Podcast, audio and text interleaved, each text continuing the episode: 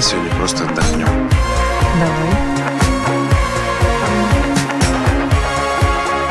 Да я не танцую. Мы просто потопчемся. Танцевать не надо.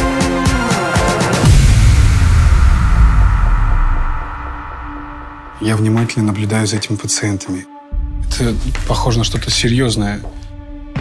Да, алло, слушаю. Гончаров, не эпидемиологии. Вы прислали образцы крови. В вашей больнице вспышка ВИЧ.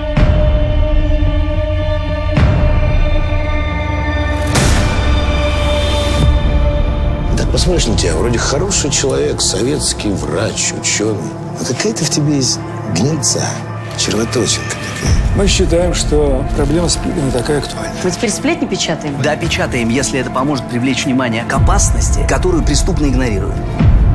Я предлагаю сохранить эту информацию в тайне. Если мы будем отрицать вирус с летальностью в 100%, мы станем сообщниками в убийстве граждан. Что вы предлагаете? Найти источник заражения нулевого пациента, проследить его контакты, всю цепочку распространения вируса.